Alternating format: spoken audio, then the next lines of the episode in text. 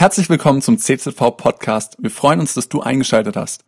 Ja, schönen guten Morgen auch von meiner Seite. Ich bin auch tatsächlich gespannt auf den Morgen zusammen mit euch zu verbringen, so ein bisschen aus dem Nä Nähkästchen zu reden. Ich hatte tatsächlich meine besten Dates äh, an der Ladesäule ähm, des E-Autos. Ja, da konnte da konnte das die Frau dann nicht wegrennen und da hatten wir unsere besten Dates. Nein, Spaß.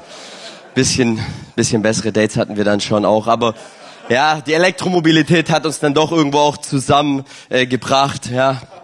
Ähm, aber bevor wir jetzt wirklich ins Thema reinsteigen, bete ich ganz kurz Jesus. Herr, gib mir Kraft für diesen heutigen Morgen, Herr. Herr, du siehst, Herr, dieses Thema ist mit Freude, aber auch Herr, mit, so, mit einer Sehnsucht bespickt. Dieses Thema ist so kompliziert und gleichzeitig auch ja so einfach. Und ich bete einfach darum, Herr, dass, Herr, dass deine Gedanken heute sichtbar werden. Herr, du siehst die Herzen, du kennst jeden Einzelnen, du weißt, Herr, wo jeder Einzelne sich befindet. Und ich bete so sehr, Herr, dass ganz, ganz viele Dates entstehen. Herr, mein Gebet ist, Herr, dass ganz viele äh, glücklichen Ehepaare entstehen, die, Herr, zu deinem, Herr, zu, für, zu deinem Wohlgefallen leben und dich groß machen, Herr. Ich danke jetzt für den Morgen und ich segne jeden Einzelnen. Amen. Amen. Ich möchte reinstarten in das Thema mit einem Gedicht von äh, Goethe. Haben wir das? Ja, heute mal ein bisschen anders. Okay, haben wir es nicht, das Gedicht? Okay, dann, ah doch, hier, okay. Wunderlichstes Buch der Bücher ist das Buch der Liebe. Aufmerksam habe ich's gelesen, wenig Blätter Freuden, ganze Hefte Leiden. Ein Abschnitt macht die Trennung, Wiedersehen, ein Kleinkapitel. Fragmentare Spende Kummers, mit Erklärungen verlängert, endlos ohne Maß. Oni Sami, doch am Ende hast du den rechten Weg gefunden. Unauflösliches, wer löst es, Liebende sich wiederfinden. Ja, der Goethe, der hatte seine Erfahrungen damit gemacht. Und ja, wenn ich jetzt so eine Gedichtsinterpretation wie in der Schule machen müsste, dann würde ich schon ein Stück weit sagen, dass er ein sehr negatives Bild von der Liebe gezeichnet hat. Wenig Blätter, Freuden, ganze heftige, ganze Hefte Leiden, Bände Kummers, ohne Maß. Ja, wir alle kennen's, die Herausforderungen der Liebe. Es ist auf der einen Seite das Schöne, auf der anderen Seite ist es das Herausfordernde, das, das Leidende. Aber am Ende zeichnet er dieses Bild, dass es doch etwas ist, was der Mensch braucht zum Leben und äh, wonach er sich sehnt. Ich gehe mal weiter mit einem deutschen Schriftsteller. Sein Name ist Sven Hillekamp. Er sagt Folgendes. Und zwar, er sagt, nie zuvor in der Geschichte waren Liebe und Hoffnung und Liebeserwartung der Menschen so groß wie heute. Nie zuvor war das Glück, dass sie sich ersehnten und suchten, so weitgehend deckungsgleich mit Liebesglück.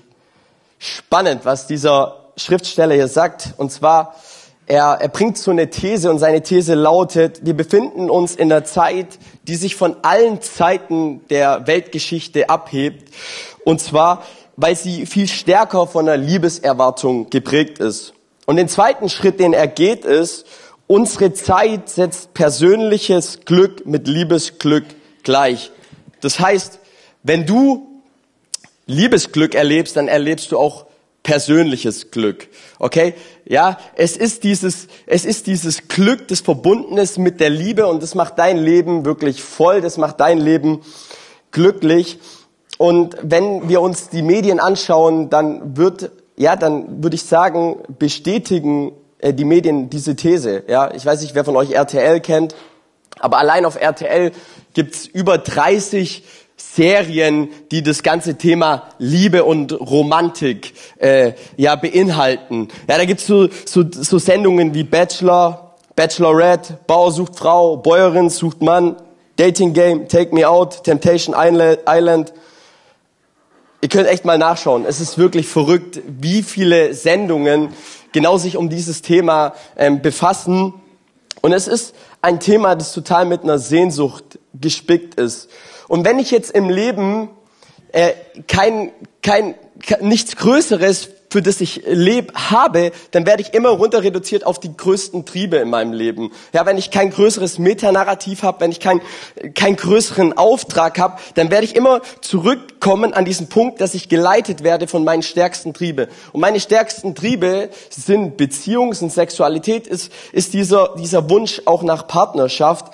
Ich kann mir ganz gut vorstellen, dass Leute von Fridays for Future sagen, ich habe so einen großen Auftrag, und zwar ich möchte die Welt retten vor dem Klimawandel, dass ich bereit bin, auf eine Partnerschaft oder Beziehung zu verzichten, weil ich ein größeres Metanarrativ habe. Es gibt einige Unternehmer, die sagen, ich möchte die Welt retten mit meinem Unternehmen, dass ich sogar bereit bin, auf eine Partnerschaft zu verzichten. Und wenn ich kein größeres Metanarrativ habe, für das ich lebe, dann werde ich von diesen stärksten Trieben, die in mir drin sind, werde ich getrieben. Wir sehen zum Beispiel Jesus und Paulus, die haben für ein größeres Metanarrativ gelebt. Die haben für eine größere Mission gelebt. Und aus diesem Grund waren sie auch bereit zu sagen, hey, ich verzichte auf eine Partnerschaft in dieser Welt.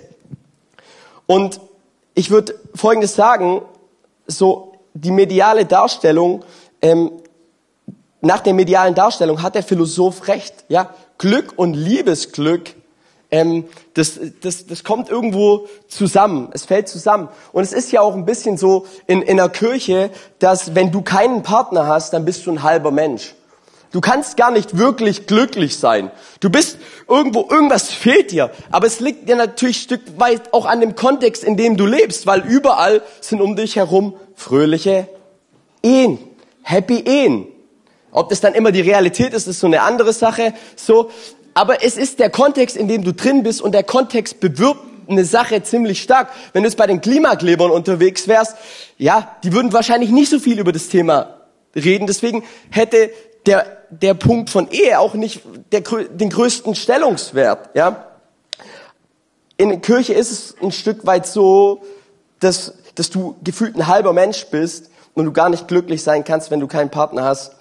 Ich möchte ein paar Statistiken euch geben, ähm, die, die ich total interessant fand, ja, von Elite-Partner. Vielleicht kennt ihr äh, diesen Anbieter, diese Dienstleistung, wo jede elf Minuten einer glücklich wird, ja. Ähm, und die haben eine repräsentative Umfrage gemacht zu diesem ganzen Thema. Da wurden 6000 äh, Leute äh, ja, gefragt. Und zwar, was, was rauskam ist, ich werde nicht die ganze Statistik bringen, so, so, so ein bisschen, ein paar Gedanken. Und zwar jeder Dritte im Alter zwischen 18 und 69 Jahren in Deutschland ähm, ist Single. Also es sind 35 Prozent. Okay, fast die Hälfte in unserem Land ist Single. Also schon ziemlich hoch. Der höchste Anteil befindet sich im Alter zwischen 18 und 29 Jahren ähm, und der Männeranteil davon sind 52 Prozent. Das heißt, 52 Prozent der Männer im Alter zwischen 18 und 29 sind Single. Das ist das Alter, wo eigentlich du als Mann am meisten, ja, auch sexuell, sag ich mal, unterwegs bist, ja, wo du noch, wo die, die Hormone noch funktionieren, ja, und du noch Lust hast auf das ganze Spiel. Ja, letztens habe ich gehört von einer älteren Person, ja, man, im Alter hat man halt nicht mehr so viel Sex und so, ähm, aber es ist, es ist traurig, es ist eine interessante Statistik, die uns hier geliefert wird und natürlich leiden da Menschen. Ja? In Berlin ist es so, ähm, da leben 48 Prozent Single-Haushalte. Okay? Ähm, nach dem Philosoph müsste quasi jeder Zweite in Berlin depressiv sein. Und die Frage, die wir uns stellen müssen, ist es wirklich so? Ist das Ganze nur so ein bisschen konstituiert? Oder stimmt es überhaupt mit der Lebensrealität der Menschen ein? Weil ich würde Folgendes sagen, nicht jeder, der Single ist, ist automatisch unglücklich. Nicht jeder, der Single ist, ist automatisch unglücklich. Ja, ich kenne viele Singles, die haben tolles Leben, die die freuen sich ihre Zeit auszunutzen, das Geld, das sie haben und und sie leben ihr Leben, sie gestalten ihr Leben. Und klar ist so ein bisschen diese ambivalente Haltung da, dass man sagt, ja, irgendwo ich bin glücklich, aber ich wünsche mir dennoch so einen Partner. Und das ist meiner Meinung nach, trifft, trifft auf viele Leute zu. Ähm, es ist natürlich nicht bei allen so, aber ähm, ist es wirklich so, wie, wie der Philosoph gesagt hat, dass ja, das Lebensglück gleich Liebensglück ist, so. Und da gibt es unterschiedliche Meinungen. Ähm, Und heute möchte ich über das Thema Dating mit euch, möchte da ein bisschen näher reingehen. Was ist überhaupt Dating? Dating heißt erstmal ausgehen. Das heißt, ich gehe mit jemandem aus, äh, mit einer Frau oder mit einem Mann, um diese Person näher kennenzulernen. Ja, wir haben Spaß, wir, wir machen was zusammen und Christen verstehen etwas anderes unter dem Thema Dating als Nicht-Christen. Okay? Für Christen ist es so, hey, wir, wir, wir daten uns mit einem Ziel. Wir daten uns mit diesem Ziel, dass wir heiraten. So, für Nicht-Christen, da, die haben kein Ziel dahinter. So, das einzige Ziel vielleicht ist, ja, dass, dass, dass ich einen schönen Abend mit, nicht alleine verbringen muss, dass ich eine gute Zeit habe. Das heißt, Christen haben eine ganz andere Herangehensweise, so wenn du Jesus liebst, als Nicht-Christen bei diesem Thema. Die Bibel redet jetzt nicht wortwörtlich über das Thema Dating. Ja, da steht nicht äh, irgendwie äh, Abraham ging mit Sarah aus beim Italiener und äh, beide verspürten eine ziemlich starke Anziehungskraft, während sie den Tropfen Rotwein herunterspülten. So, Bibel, die Bibel redet nicht wortwörtlich über das Thema Dating und auch wie Datingprozesse stattfinden, sondern die Bibel beleuchtet das Thema als ein Prozess des Kennenlernens, in welchem ich prüfe, ob ich mit diesem Menschen, den ich kennenlerne, durchs Leben gehen kann. Ob wir das gleiche Fundament haben, ob wir die gleichen Werte haben, ob wir die gleichen Ziele haben. Es ist ein Prozess des Kennenlernens, in dem ich prüfe, ob ich mit diesem Mensch durchs Leben gehen kann. Und geschichtlich wurden diese Dating-Prozesse ja auch von Eltern begleitet. Ja, vor 50 Jahren, da, da war man noch nicht so individuell wie heute, sondern da haben die Eltern auch noch mitgesprochen, ob der Mann oder die Frau auch mit ins Haus kommt oder nicht. Ja, da, da, da war die Meinung der Eltern sehr viel stärker und wichtiger. Heutzutage, ja, ihr merkt ja selber, so heutzutage ist die Meinung dann nicht mehr ausschlaggebend bei Menschen. Es ist natürlich ein guter Tipp, Tipp, seine Eltern oder seine guten Freunde zu fragen, hey, ist diese Person gut für mich oder ist sie nicht gut für mich, okay? Aber ähm, es ist ein Prozess des Kennenlernens, wo ich wirklich prüfe. Und die Bibel sagt dir im Grunde, überlege dir gut, wen du datest. Überlege dir ganz gut, wen du kennenlernst. Und es geht, ist das Wie, äh, das Wer, wen ich quasi kennenlernen, ist viel, viel wichtiger als das Wie. Okay? Und ich möchte euch einladen in zwei, drei Bibelstellen, okay? Sprüche 27, Vers 15. Da heißt, Salomo äh, hat es geschrieben, er hat geschrieben, ein zänkisches Weib, ich habe hier Luther echt bewusst genommen, und ein stetig tropfendes Dach wenn es sehr regnet, lassen sie sich miteinander vergleichen. Und Salomo hatte Erfahrung mit Frauen, das wissen wir. Er hatte sieben Stück. Er wusste ganz genau, okay, wie, das, wie dieses ganze Thema funktioniert. Und wir dürfen aus dieser Erfahrung von diesem Mann lernen. Und er hat geschrieben, ein zänkisches Weib, ja. Also eine Frau, die immer nur am Meckern ist, am Motzen ist und so weiter, ist wie ein tropfendes Dach. Ja, ja, das ist irgendwann mal sehr, sehr anstrengend. Und deswegen sagt die Bibel, lieber Single-Mann, prüfe gut, ja, prüfe gut, mit wem, wen du kennenlernst. Und wenn du merkst, in der Dating-Phase, diese Frau ist immer nur am Meckern, immer nur am, ja, dann prüfe gut, ja, ob du das wirklich willst, weil später bist du in der Ehe und dann, ja, kannst ordentlich tropfen. Dann kann deine Bude richtig, dann kann deine Bude richtig nass werden. So, im Bilde gesprochen natürlich, metaphorisch. Ja, so, jetzt gehen wir, jetzt gehen wir zu den Männern. Okay, lieben Frauen, ihr dürft zuhören. Ja, Sprüche, Sprüche 25, Vers 28. Ein Mann, der seinen Zorn nicht zurückhalten kann, ist wie eine offene Stadt ohne Mauern. So, jetzt bist du als Frau im Datingprozess und du lernst den, den Mann kennen und auch er ist immer chronisch am Limit chronisch am Stressen, hat keine Selbstbeherrschung an keinen Punkten. So, so. Dann überleg dir gut, ob du diesen Mann heiraten möchtest, ob du mit diesem Mann weitergehen möchtest, weil es könnte sein, dass, ja, es könnte sein, dass er nicht eine, eine gewisse Selbstbeherrschung an den Tag legt und dann ist er wie eine Stadt ohne Mauern und du wirst dich am Ende nicht wohlfühlen und du wirst dich am Ende auch nicht sicher fühlen. Das heißt, die Bibel sagt, hey, prüfe, prüfe gut, auf wen du dich einlässt in diesem Prozess des Kennenlernens. Sei nicht nur einfach mit blinden Augen unterwegs, sondern zähl auch die Fakten. Später werden wir uns anschauen, ja, so nach welchen Kriterien man einen Partner aussuchen soll, was auch tragfähig ist und was nicht tragfähig ist, was wichtig ist und auch nicht. Ähm, aber was ich zuvor noch sagen möchte, ist, die Suche nach einem Mann oder nach einer Frau ist was Schönes. Okay? In, in den Sprüchen, da heißt Sprüche 18, Vers 22, wer eine Frau gefunden hat, oder Mann, der hat etwas Gutes gefunden, hat Wohlgefallen erlangt vor dem Herrn. Und ich weiß dennoch, dass es an diesem Punkt viel Frustration, Schmerz, Neid, Leid gibt, weil man vielleicht auch einen anderen Lebensplan hatte, ja, weil, weil Dinge nicht so gekommen sind, wie man sich das gewünscht hat. Vielleicht bist du 30 und, oder 40 und du, du hast noch niemanden und du hattest dir aber geplant, mit 20 äh, Kinder zu haben, ähm, ein Haus, irgendwie dieses schöne Leben, das, das dir natürlich auch die Medien und auch vielleicht hier in der Kirche bei dem einen oder anderen, äh, der es lebt, das dir dargestellt hat.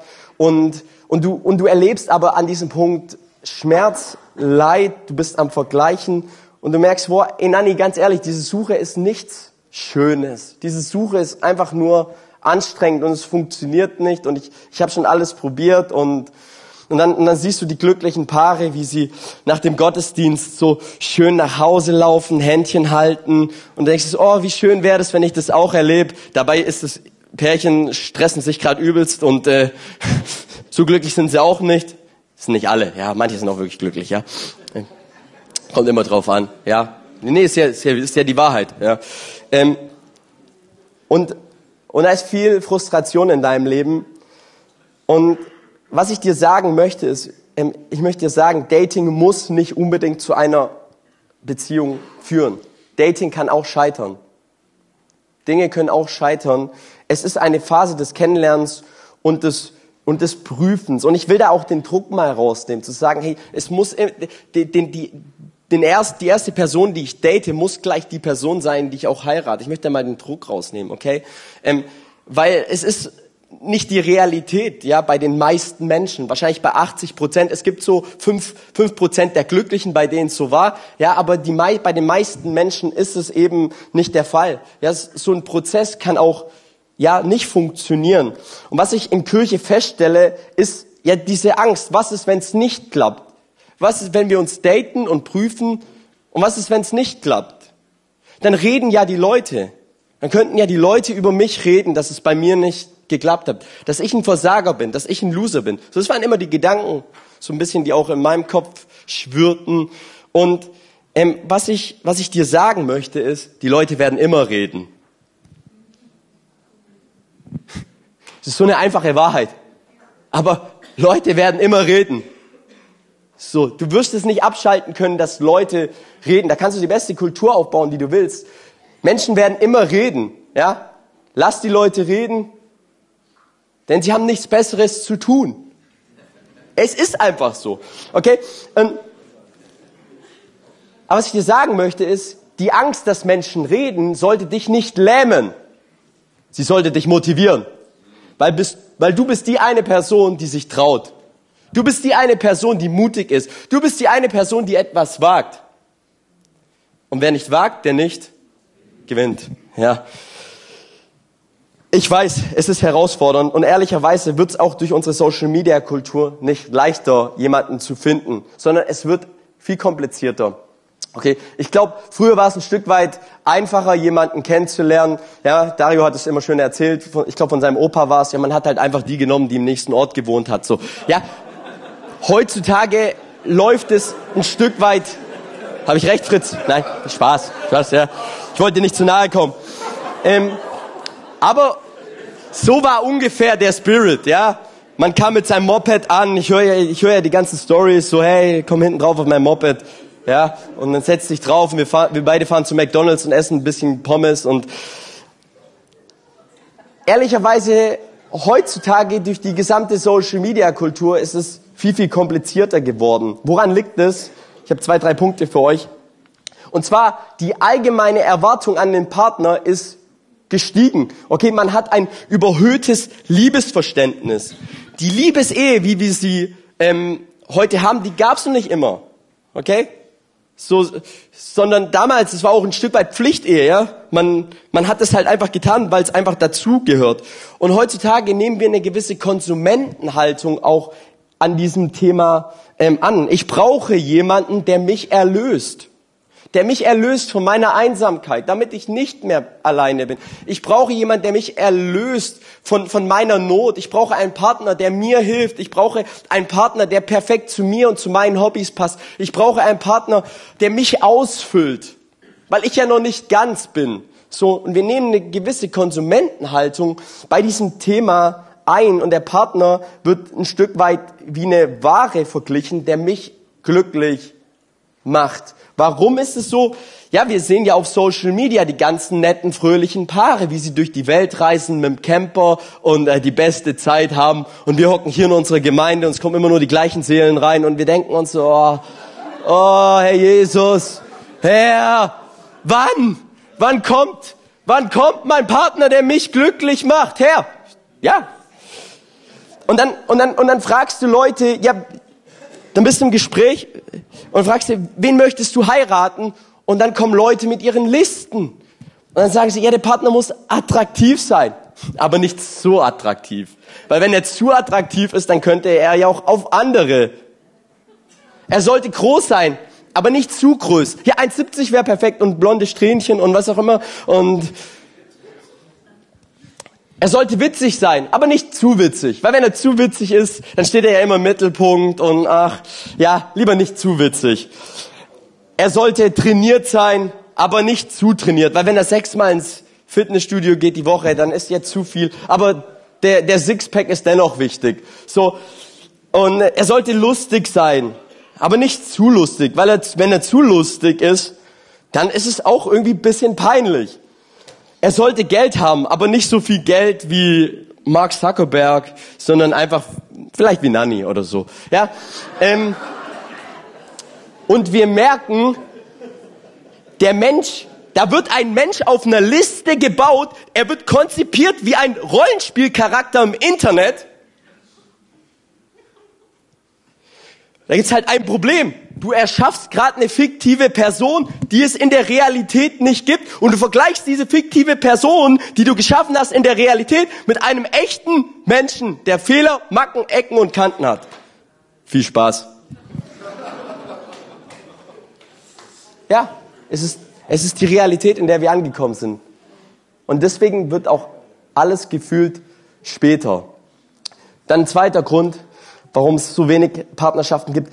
Ähm, Leute wollen Karriere machen. Es geht um ein, ein, Stück weit auch Selbstdarstellung. Ein Studium geht oft bis 27 oder wenn du Arzt wirst bis 35, 40. Und in dieser Zeit hast du nicht wirklich Zeit. Ja, in dieser Zeit, da konzentrierst du dich mit aller Gewalt und mit allem Fokus auf dein Studium und sagst, hey, jetzt ein Partner hat gerade noch nicht, äh, ja, äh, den Inhalt in, von meinem Leben, sondern ich möchte mich auf Karriere konzentrieren. Und dann wird Beziehung und Partnerschaft hinten angestellt, obwohl man vielleicht schon die Möglichkeit gehabt hätte, zusammen vielleicht durchs Leben zu gehen und eine Beziehung zu haben. Und man trifft halt eben diese Entscheidung nicht für den Partner.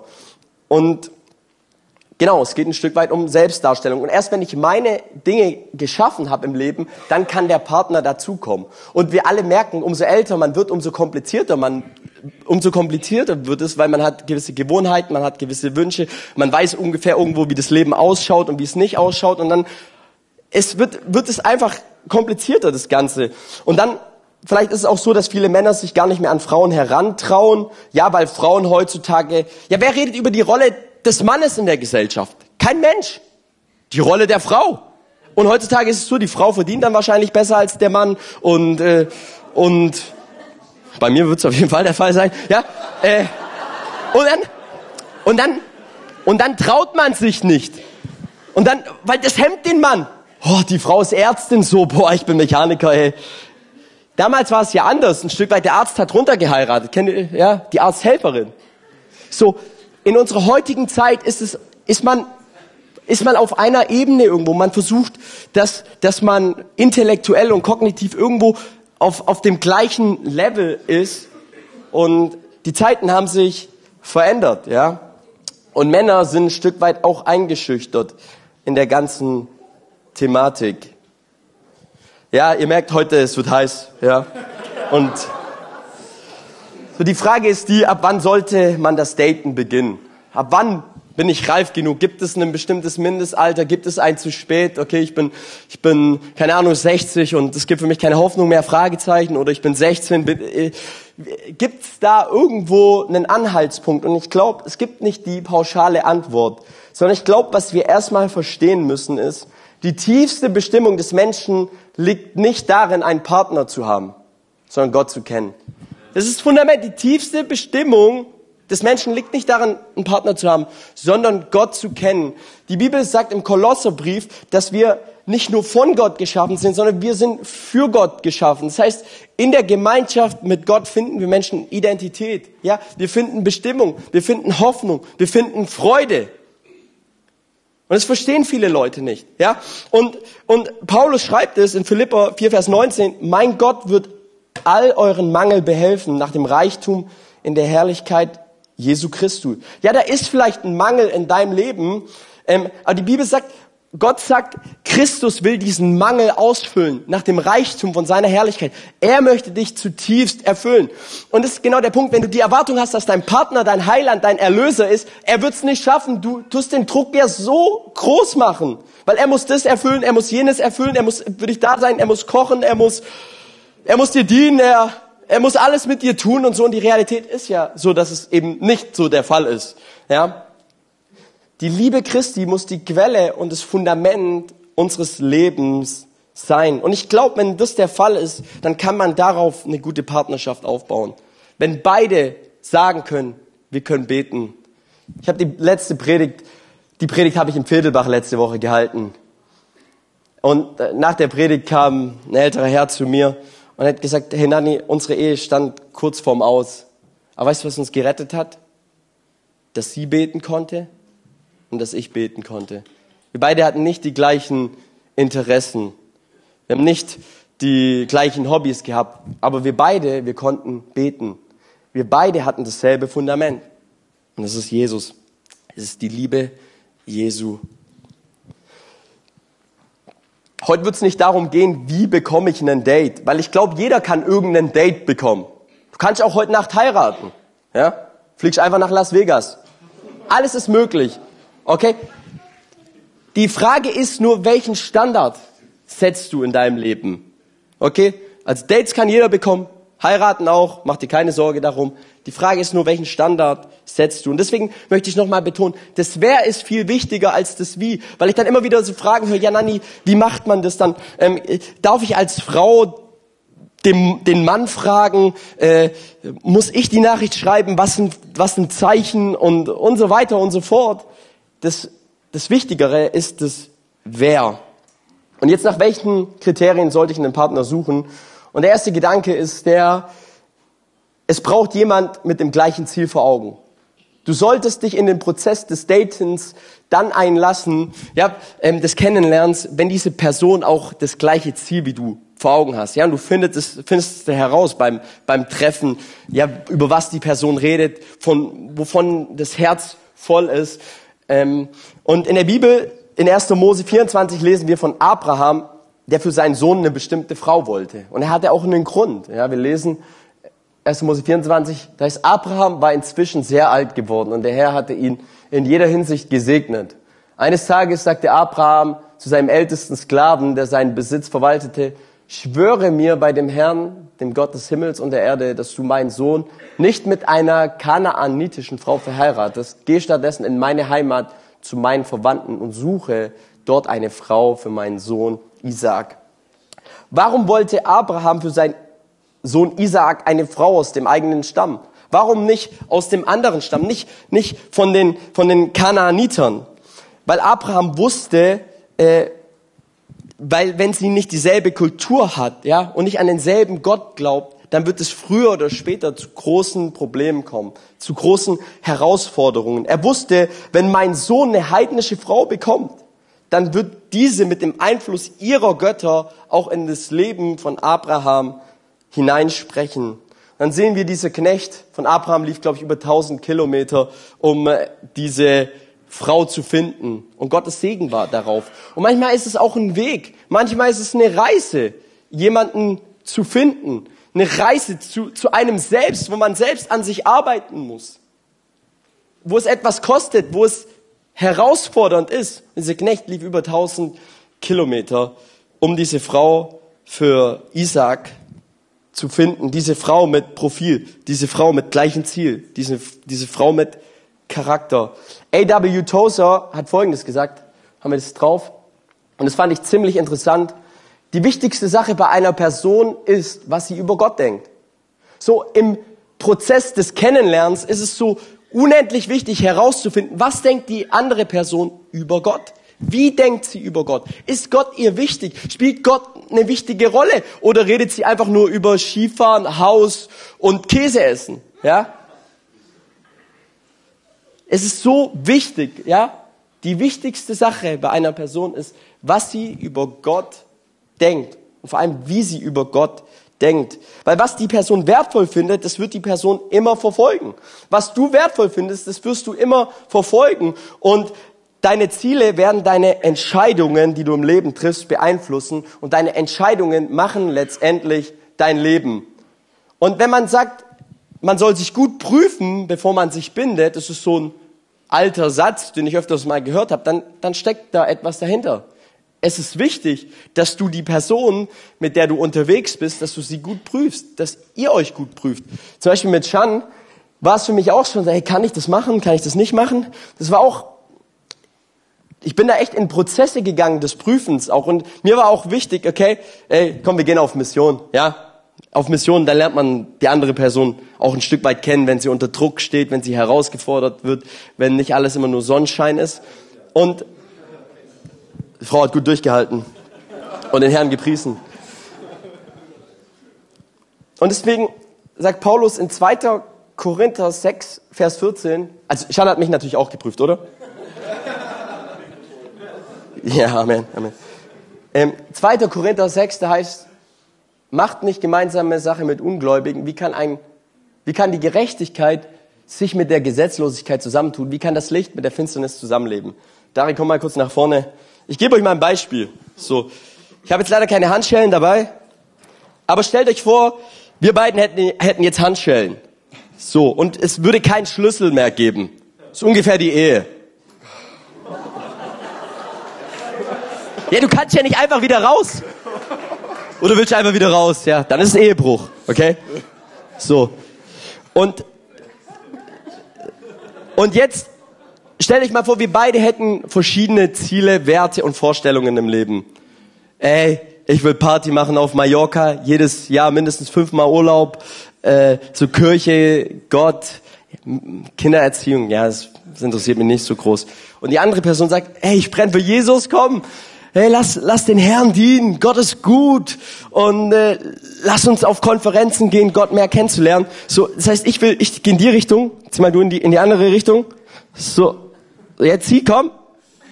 Okay, er würde mich runterziehen, normalerweise andersrum, ja. Danke. Aber die Bibel wählt schon bewusst diesen, dieses Bild des Joches auch, ja, wo, wo zwei Ochsen unter einem Joch gespannt sind und wo sie eine Richtung gehen sollen, weil wenn sie versuchen, in zwei verschiedene Richtungen zu gehen, dann wird's enorm herausfordernd. Jetzt sagst du vielleicht, aber Nani, ich führe diesen Mann zu Christus. Oder andersrum. So. Es kann ja funktionieren. Es gibt auch Fälle, so wo das tatsächlich funktioniert hat. Aber in den meisten Fällen tatsächlich ist es eben nicht der Fall. In den meisten Fällen ist es dann oft so, auch was ich in Kirche gesehen habe, da kam ein Mädchen wegen einem Jungen über, hat sich sogar taufen lassen und dann hat der Junge sich doch für jemand anderes entschieden und dann war die Person nicht mehr da. Und da kannst du auch wirklich ehrlich hinterfragen, ja, kam die Person wirklich wegen Jesus und hat sie das alles wegen Jesus getan oder eben nur um der Person zu gefallen. Und deswegen rät uns die Bibel. Die Bibel rät uns, wirklich die Dinge zu prüfen. Zu sagen, hey, nicht unsere Werte und Standards zu lowern, sondern zu sagen, hey, ich habe einen Wert, ich habe einen Standard und an den möchte ich mich halten, weil, weil ich weiß, hey, es geht darum, dass ich auch ein Ziel erreicht zusammen. Dass wir, dass wir eine gute Ehe haben und dass wir eines Tages ähm, auch noch mit in den hohen Jahren wirklich glücklich sind. Es braucht dieses gemeinsame Ziel vor Augen. Und an all die Leute, die ein Stück weit, sag ich mal, eine rosarote Brille aufhaben, weil sie enorm verliebt sind, ja, diese Phase wird vergehen. Und auch dich möchte ich einfach ermutigen. Such dir Ratgeber, such dir Leute, mit denen du ehrlich ins Gespräch kommst und wo du dich ehrlich auch reflektieren lässt. Dann das zweite ist, es braucht Charakter. Sprüche 31, Vers 30. Da heißt, lieblich und schön sein ist nicht. Sagt Luther. Er übertreibt halt immer. Eine Frau, die den Herrn fürchtet, soll man loben. Okay, ich habe euch noch eine andere Übersetzung mitgebracht, ja. Und zwar da heißt, Anmut ist trügerisch und Schönheit vergeht, aber ein gottesfürchtiges Weib des Lobens wert. Und hier Anmut kann man auch mit Charme übersetzen. So Charme ist, die Bibel sagt hier, ist etwas, etwas Trügerisches. Es ist etwas, was dich auch, ja, äh, äh was du nicht ganz so wirklich fassen kannst. Heutzutage, wenn man sich datet, so die jungen Menschen, ich möchte da mal reinnehmen, vielleicht auch all die älteren Geschwister, dann ist es oft so, es sind, es sind wie Bewerbungsgespräche. Ja?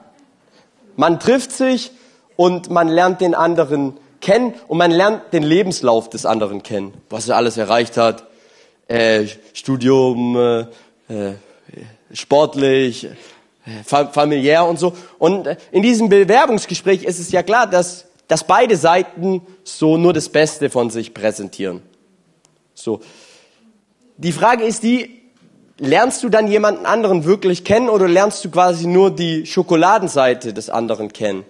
Ja, die große Herausforderung ist ja trotz allem die, dass wenn du in einem Job drinsteckst, 50 Stunden die Woche hast äh, und hier im eigenen Teich nichts gibt, so ja, wie, wie, wie machst du es dann? Ist ja eine, ist ja eine große Herausforderung so und dann, dann wird es ein Stück weit auch genau zu diesen Bewerbungsgesprächen runter reduziert und dass man dann Leute quasi nur so kennenlernt und vielleicht auch nur mit dem Ziel, dass ich jemanden hab, um jemanden zu haben, um, sage ich mal, der sozial einfach um einen gewissen sozialen Standard zu bekommen. Ja, ich habe ja jetzt jemanden und jetzt kann ich nach außen hin sagen, dass ich jemanden hab und es ist total spannend. Und dann hat man ja auf dem Handy so so diese Kultur. Da gibt's ja ja, Tinder äh, sollte man jetzt nicht als Christ verwenden. Ähm, oder himmlisch plaudern oder was gibt's noch alles für Online-Plattformen, keine Ahnung. Und da, da das swipet man rum. Das heißt, man sieht ein Bild, hm, gefällt mir oder nicht, zack, hm, auch nicht, hm, zack, hm, oh, das gefällt mir, ja, ja, vielleicht können wir uns mal treffen und so. Und das heißt, ja, wie lernt man denn jemanden kennen so richtig? Eigentlich schwer. So, und, und richtig viele Leute verzweifeln auch an diesem Ganzen, weil sie sagen, hey, das ist irgendwie nicht das Echte, das ist irgendwie nicht das, wie ich es mir wünsche. Und der Wunsch eigentlich von jedem ist, dass, dass man eigentlich einen Menschen kennenlernt aus dem Leben heraus, aus, aus der Gemeinschaft heraus, ja. Weil jemanden wirklich kennenzulernen bedeutet auch, ja, hey, jemanden in der Gruppe kennenzulernen. Wie geht diese Person mit schwächeren Leuten um? dient diese Person? Lebt sie für ein größeres Ziel oder dreht sie sich wirklich nur um ihre eigenen Dinge? Dient sie? Und heutzutage ist das ganze Bewerbungsgefahr, Bewer Bewerbungsgespräch, Verfahren so ein bisschen einfach da und ich finde es tatsächlich echt leid. Ich finde es einfach total herausfordernd, so da jemanden irgendwo wirklich kennenzulernen. Und die Frage ist jetzt die, was, was mache ich, wenn die Jahre vorbeiziehen und der Partner nicht kommt? Ja, weil, weil irgendwann schaut man in den Rückspiegel, oh, Oh. Oh. Oh. Ja. Ja, was macht man dann? So, wenn die Jahre vorbeiziehen. Ähm, und ich möchte dich ermutigen, wenn du heute hier bist, gestalte dein Leben. Dein Leben ist dennoch wunderschön und dein Leben ist lebenswert. Du bist keine halbe Person, sondern du bist eine ganze Person. Gott liebt dich und Gott hat einen einzigartigen Plan mit deinem Leben dennoch. Du darfst dich dennoch morgens hübsch machen. Du darfst dich dennoch gut fühlen. Du darfst dennoch gern Hobbys nachgehen, Freunde haben im Leben. Und du darfst, vergiss dieses, vergiss dieses Mindset nicht zu sagen, ja, die Suche nach einem Partner ist was Schönes. Ja, manche, die in der Ehe drin sind, die wünschen sich manchmal diese Suche wieder, ja. Nicht alle. Nee, aber da, du darfst dieses Mindset haben, du darfst sagen, hey, die Suche ist was Schönes. Und lass es, lass es ein Ziel in deinem Leben haben, aber lass es nicht das höchste Ziel sein. Lass es nicht das Ziel sein, das dein gesamtes Leben dominiert und deine gesamte Identität bestimmt. Weil wenn du es, weil wenn du niemanden findest, dann wirst du traurig sein, dann wirst du enttäuscht sein. Und da, da möchte ich dich ermutigen.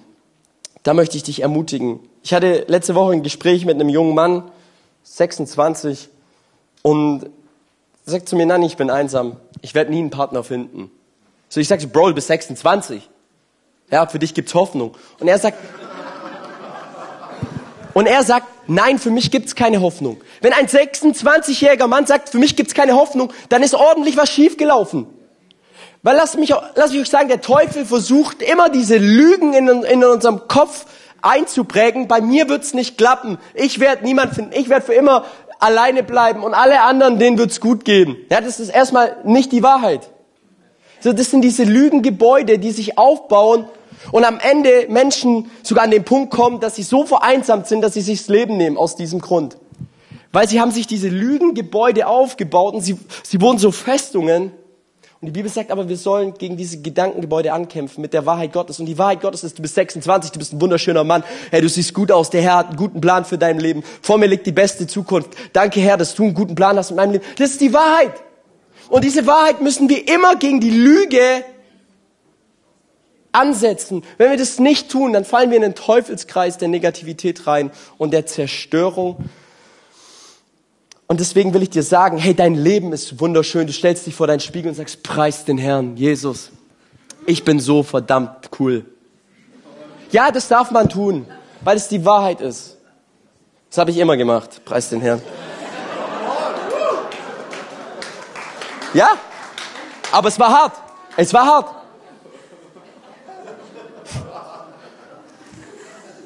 Also was braucht? Was braucht? Es braucht das gleiche Ziel vor Augen. Es braucht nicht, es braucht Charakter. Ja, kann ich mit dieser Person auch durch die harten Zeiten durch? Kann ich, kann ich Leid ertragen mit dieser Person oder rennt sie weg etc. Kann ich das prüfen? Und dann braucht es noch eine dritte Sache und zwar es braucht Chemie. Okay, mag ich die Person? Liebe ich es, mit dieser Person Zeit zu verbringen? Kann ich mit dieser Person lachen? Ähm, freuen wir uns zu sehen? Ja, sind wir theologisch auch auf einer Welle? Oder verprügelt die Frau mich, wenn ich in Sprachen bete oder sonst was? Das kann ja auch sein.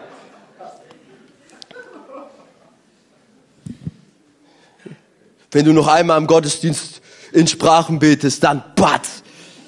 Auch dann ist irgendwas schiefgelaufen, ja. Ähm, es sollte, es sollte eine Chemie herrschen es sollte Spaß machen, mit dieser Person unterwegs zu sein. Man, man sollte auch Witze machen können. Man sollte Humor haben können. Ja, ich lieb's zum Beispiel mit Shan zu diskutieren. Ich verliere jedes Mal. Und ich und sage, hey, du bist so viel schlauer als ich, preis den Herrn. Oder Ski zu fahren, das wir einmal im Jahr machen, ja. Wenn, wenn ich dann langsam hinterherfahre und mir dann an den Kopf greife und mich frage, warum ist sie besser? Mist, das darf ja eigentlich nicht wahr sein. Aber es dann einfach zuzugeben, ja, sie ist besser, ach, ich habe Spaß, sie bringt mir alles bei, sie ist meine Lehrerin, so. Versteht ihr, diesen Spaß zu haben auch am Leben, diese Freude aneinander, wenn es nur jemand ist, den ich ertragen muss. Es gibt so Phasen wahrscheinlich im Leben, wo man sich erträgt, wenn Krankheit, Leid und Schmerz kommt. Da muss man sich wahrscheinlich, dann, dann ist wahrscheinlich dieses, ja, man lacht nicht mehr so viel, weil es einfach hart ist.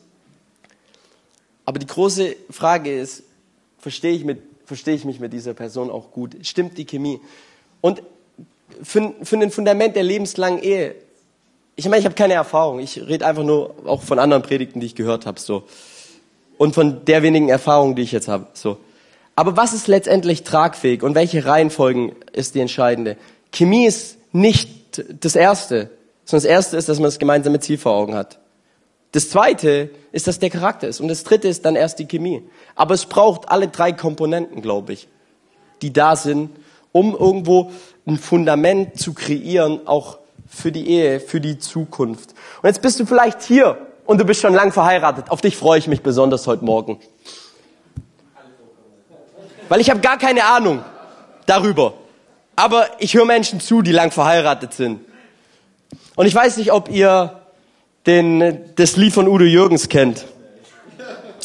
Ja, weil es ist einfach, es ist einfach, es trifft, glaube ich, den Nagel ganz gut bei vielen Ehepaaren, die schon lang verheiratet sind. Ja, Udo Jürgens singt, das Feuer war vorüber und unsere Liebe kalt. Oh, oh. c'est la vie. Nur Alltag und Gewohnheit gab ihr noch etwas Halt. Ho, c'est la vie. Sie war eingeschlafen und so weiter und so fort. Und dann kommt der Refrain, ja, dieses, hey, können wir nicht einfach nochmal nach Paris zusammen, um Spaß zu haben? Einfach nur du und ich, ohne Kinder, den Alltagsstress zurücklassen. Wir beide haben einfach nur Spaß. Und ich glaube, das ist bei ganz vielen Ehepaaren so verloren gegangen. Durch die Routinen und durch, durch den Alltag des Lebens. Einfach mal nur Spaß zu haben zusammen. Einfach mal nach Paris. Ohne Agenda. Ja? Trinken den teuersten Wein, den wir uns leisten können. Essen den besten Käse. Gerade so an dem Brand, fahren gerade so an dem Bankrott. Ja? Wir lachen uns an und denken uns einfach so, ho, ho, c'est la vie. Versteht ihr das? Wie, bei wie vielen Leuten ist genau das vergangen? Weil der Alltag des Lebens einen einholt und das Feuer der Liebe irgendwo kalt geworden ist. Oh, Freitagabend ist zu anstrengend, die Woche, ey, nee, komm Schatz, lass uns zu Hause Kartoffeln schälen. Ähm, oder was auch immer.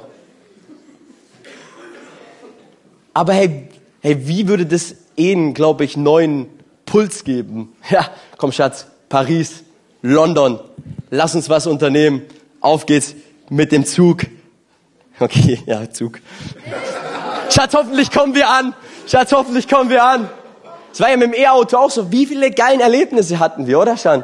Das Ding hat uns zwar so genervt, aber am Ende, wie viele gemeinsame Abenteuer haben wir erlebt? Wie viele Träume auch? So, ja, an der Tankstelle. Ich lade das Lobpreisteam nach vorne ein. So, ich glaube, ich habe versucht, für jeden heute irgendwas mitzu, mitzubringen. Und ich möchte dich heute ermutigen, dieses ganze Thema Dating, Partnerschaft, Liebe. Ja, unsere Gesellschaft malt es ein Stück weit aus, dass das Lebensglück ist. Aber ich möchte dich ermutigen, dass du sagst, hey, ich möchte mein Leben auf ein Fundament bauen.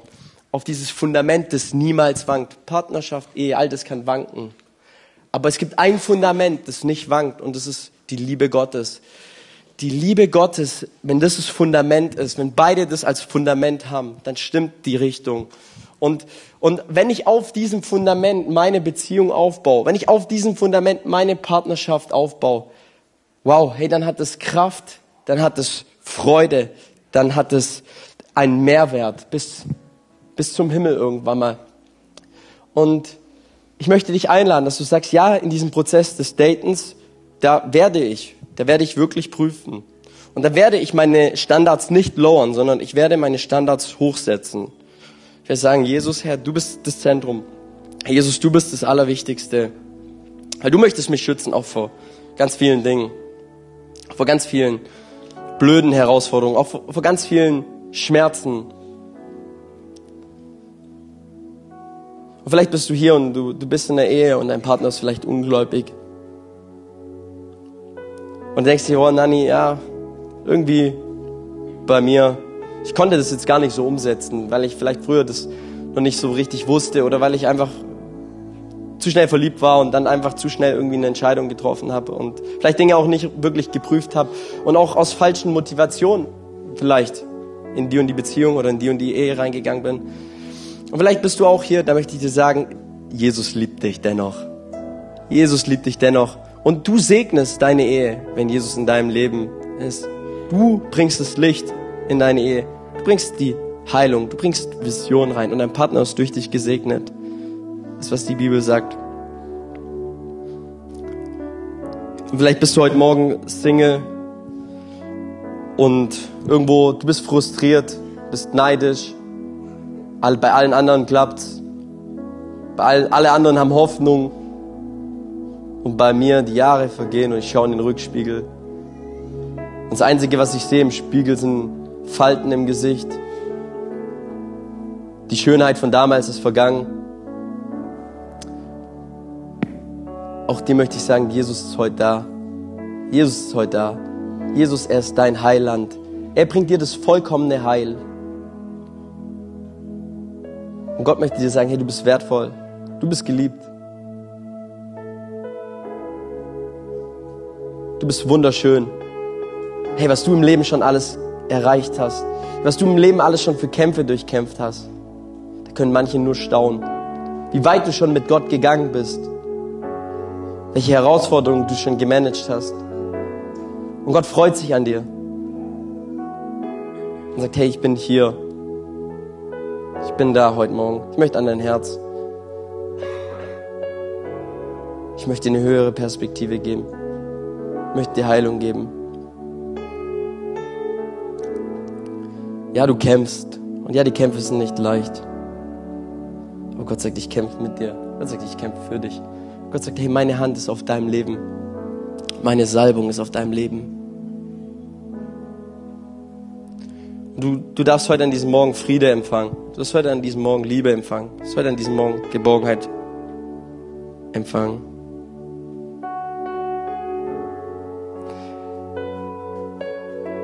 Herr, und ich bete auch für, trotzdem für eine, für eine Kultur, wo man sich kennenlernen darf. Herr, für eine Kultur, Herr, wo Menschen sich finden. Herr, wo starke Ehepartner sich finden, Herr, die die Welt verändern. Herr, die, die mitprägen, Herr, die einen Unterschied machen. Herr, ich bete, Herr, dass, Herr, dass, Herr, dass Menschen Entscheidungen treffen, Herr. Gute Entscheidungen. Komm, während alle Augen geschlossen sind, vielleicht bist du heute Morgen hier und sagst, Jesus, ey, ich brauche, ich, der Fokus soll nicht nur auf den Partner sein, sondern der Fokus soll wirklich auf dich sein. Hey Jesus, bitte hilf mir, diesen Fokus zu behalten. Herr, füll du mein Herz. Wenn du heute Morgen hier bist, dann mach mal deine Hände auf an deinem Platz, wo du bist. Mach sie ganz weit auf und du darfst heute Morgen empfangen. Du darfst göttliche Liebe empfangen. Du darfst Heilung empfangen.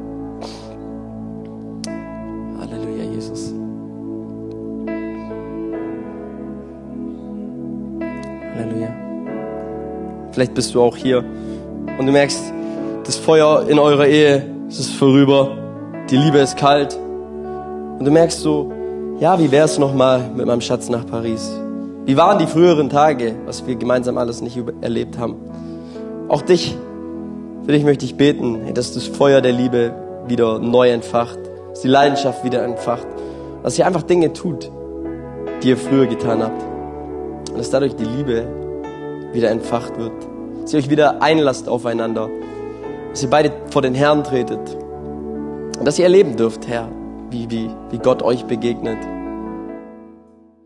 Cool, dass du dir unsere Predigt angehört hast. Wir hoffen, sie hat dir geholfen und wir wollen dich ermutigen, auch während der Woche Teil einer Kleingruppe zu werden. Schreib uns einfach eine E-Mail an podcast.czv-kreuzheim.de oder komm einfach am Sonntag in unseren Gottesdienst.